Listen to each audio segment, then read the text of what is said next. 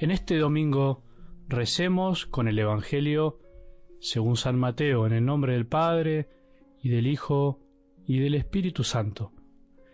Jesús dijo a la multitud, El reino de los cielos se parece a un tesoro escondido en un campo.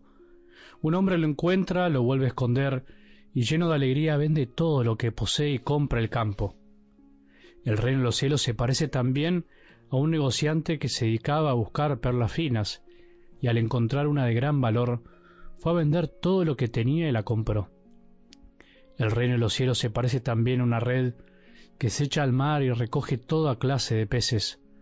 Cuando está llena, los pescadores la sacan a la orilla y sentándose, recogen lo bueno en canastas y tiran lo que no sirve. Así sucederá al fin del mundo. Vendrán los ángeles y separarán a los malos de entre los justos, para arrojarlos en el horno ardiente. Allí habrá llanto y rechinar de dientes. ¿Comprendieron todo esto? Sí, le respondieron. Entonces agregó, todo escriba convertido en discípulo del reino de los cielos se parece a un dueño de casa que saca de su reserva lo nuevo y lo viejo. Palabra del Señor.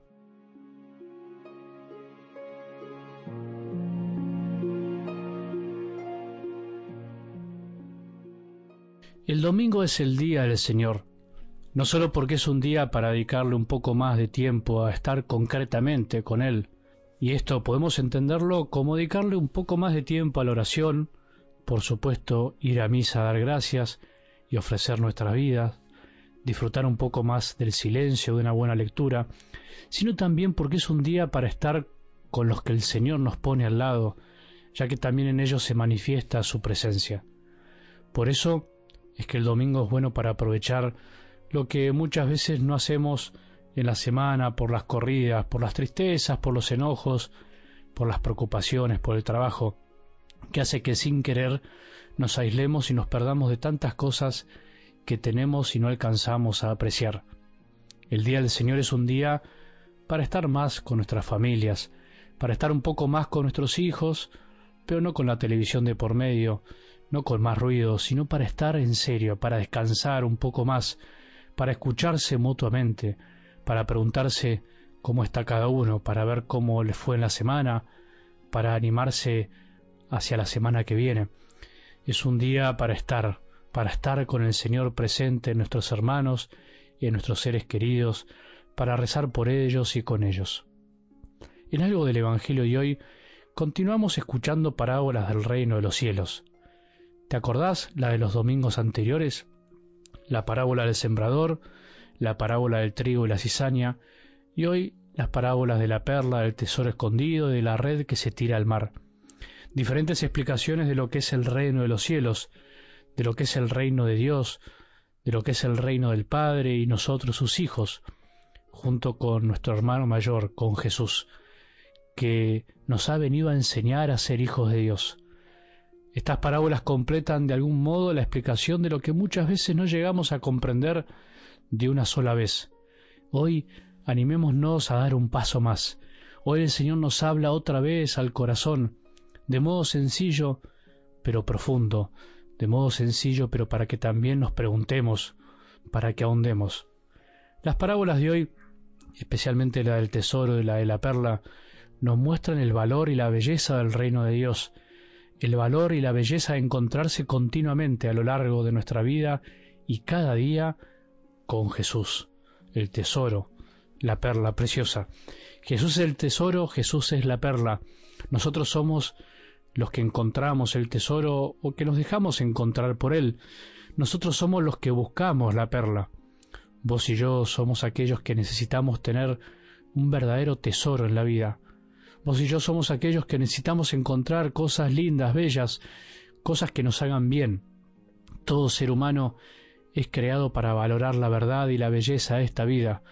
Y ese es el reino de Dios, encontrarse con Jesucristo, que es encontrarse con la verdad más profunda y que le da la mayor alegría en este mundo a aquel que se la encuentra. Encontrarse con Él ayuda a ver la belleza y la grandeza de esta vida que nos ha regalado Dios Padre. Por eso encontrar el tesoro nos debería llenar de alegría, ¿Te llenaste de alegría alguna vez al encontrarte con Jesús? Encontrar la perla nos anima a venderlo todo por amor a Él. Cuando uno encuentra lo que realmente vale la pena, todo lo demás vale poco. Vale también, pero muy poco en comparación con lo mejor. Llevémonos esta imagen del tesoro y de la perla a nuestra vida sencilla y cotidiana de cada día, porque no hay que vender todos los bienes para jugarse por Jesús, pero sí hay que vender aquello de lo que nos hemos adueñado y que tenemos ahí un poco retenidos y finalmente no nos deja amar con alegría. ¿Qué nos pasa a veces que arrastramos la fe? ¿Qué nos pasa que somos cristianos y parece que queremos negociarlo todo? Queremos quedar bien con unos y con otros. El que encuentra el tesoro o el que se deja encontrar por Jesús, deja, vende lo que tiene para poseer y quedarse con el mayor tesoro. Vende su egoísmo, lo deja de lado, vende su orgullo, su pereza, su lujuria, su avaricia, vende todo para encontrar la alegría del amor que nos da el seguirlo. El que encuentra la perla fina realmente se da cuenta de que no hay nada más lindo, más bello que estar con Él, y que eso no nos quita nada, sino que nos da todo. Que este domingo sea un día lindo para compartir con Jesús nuestro tesoro, para seguir encontrándolo, para encontrar la perla más linda de nuestra vida, a Jesús, estando un poco más con Él, solos o con los que más queremos.